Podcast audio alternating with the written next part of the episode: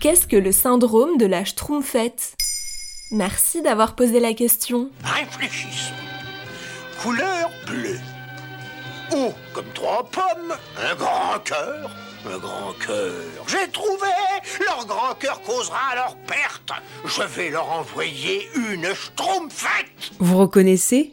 Combien d'entre vous ont passé des heures devant ce dessin animé dans le village de ces personnages bleus? Vous vous souvenez sûrement de la petite blondinette souriante en robe à dentelle montée sur ses petits escarpins. Et vous vous souvenez aussi que dans le fabuleux pays des Schtroumpfs, la Schtroumpfette a été envoyée par le vilain sorcier Gargamel afin de semer la zizanie au village des gentils. Sympa de réserver le rôle de perturbatrice de l'ordre établi aux personnages féminins, vous ne trouvez pas?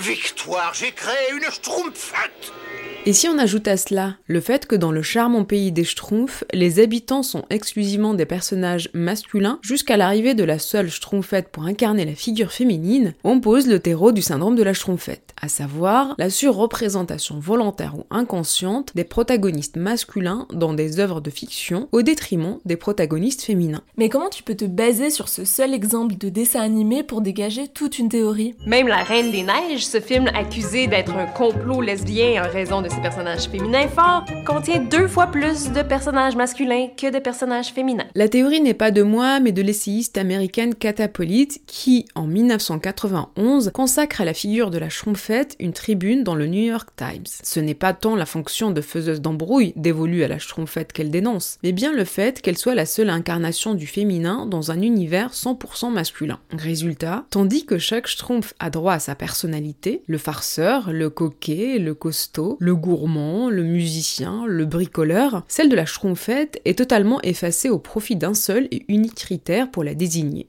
son genre. Mais c'est quoi le souci avec ça? Ça reste de la fiction et chaque fiction peut dessiner ses propres contours, non? Ce que Cathapolite dénonce en théorisant le syndrome de la schtroumpfette, c'est la récurrence dans le cinéma et notamment dans les films d'animation pour enfants de cette figure imposée de la seule fille dans un monde d'hommes. Lorsqu'il n'y a qu'un seul personnage féminin au sein d'une communauté exclusivement masculine, ce personnage tend à être représenté de façon ultra stéréotypée, en conformité avec la perception la plus commune et surtout caricaturale de la féminité. Elle est la femme et non une femme parmi d'autres, à la fois objet de curiosité. Comme c'est exotique cette créature en jupe, comme c'est frais, comme ça fait joli mais aussi alibi tout trouvé. Mais non, on n'est pas qu'entre nous, regardez, on a une femme et même qu'on en est très content. Et pourquoi on en parle maintenant? Le syndrome de la schtroumpfette permet aux luttes féministes de mettre la lumière sur le piège de la femme prétexte. Une femme isolée dans un univers majoritairement masculin, ce n'est pas de la diversité, c'est de l'affichage. Et rappelons que plus de la moitié de l'humanité est de genre féminin. Ne pas les représenter, c'est vouloir raconter l'histoire d'un seul et même point de vue. De plus, aujourd'hui, la binarité de genre féminin-masculin est aussi discriminante vis-à-vis -vis de plusieurs personnes qui ne se reconnaissent pas dedans. Il est important que les fictions nous racontent d'autres récits, car le réel ne manque pas d'histoires inspirantes et que la fiction peut aussi influencer le réel.